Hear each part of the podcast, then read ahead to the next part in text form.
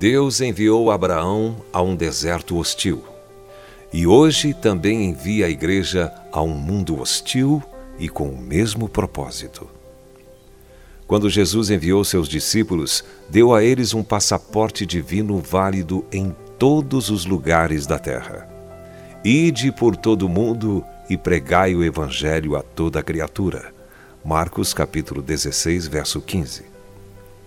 Cristo estava seguindo a vontade do Pai, expressa a Abraão: Te abençoarei, sê tu uma bênção.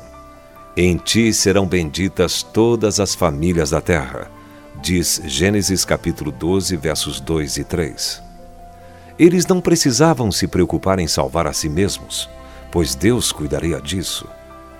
A preocupação deles deveria ser a de salvar a humanidade a grande comissão nos convoca a continuar a missão de Cristo. Quando a igreja se preocupa apenas consigo mesma, não tem propósito aos olhos de Deus e é inofensiva para o inferno. A fé só funciona quando está relacionada com os objetivos do Senhor. E o primeiro deles é abençoar todas as famílias da terra. O episódio mais tremendo na vida de Abraão foi quando Deus pediu-lhe que sacrificasse seu filho Isaque. Pela fé, Abraão, quando posto à prova, ofereceu Isaque.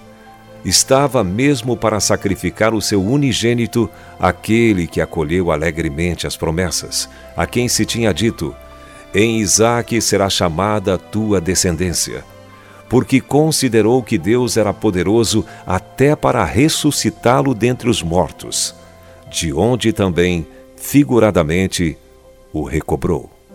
Hebreus capítulo 11, versos 17 a 19. Pode nos chocar a ideia de Abraão ter cogitado sacrificar o próprio filho. Entretanto, a distância de quatro mil anos torna impossível para nós entendermos um homem daquele tempo. O sacrifício humano não era assim tão incomum, diferentemente de hoje, embora ainda seja praticado em alguns lugares. Abraão era um aprendiz e o precursor da fé em Deus. E lições espirituais penetram muito lentamente no entendimento humano. O fato é que Deus nunca quis que Isaac fosse sacrificado. Ele apenas provou Abraão em seu próprio nível cultural. Na época em que Abraão viveu, essa prática era uma expressão de devoção religiosa extrema. Abraão aprendeu, na verdade, que Deus não queria nenhuma oferta de sangue humano. O propósito de Deus era criar uma nova cultura, na qual o derramamento de sangue não tinha lugar. Graças a Deus por ter ensinado a Abraão uma nova forma de aliança e somos gratos por Ele nos permitir andar na plenitude dessa aliança hoje.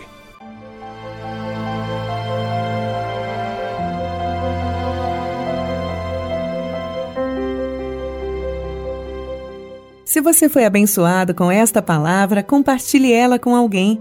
Esta devocional foi extraída do livro Devocionais de Fogo, do evangelista Reinhard Bonnke, fundador da Cefam Cristo para todas as nações. Para conhecer mais sobre a Cefam e seus inúmeros projetos evangelísticos no Brasil e no mundo, basta acessar cfan.org.br ou baixar o aplicativo Cefam Brasil nas plataformas Google Play e Apple Store.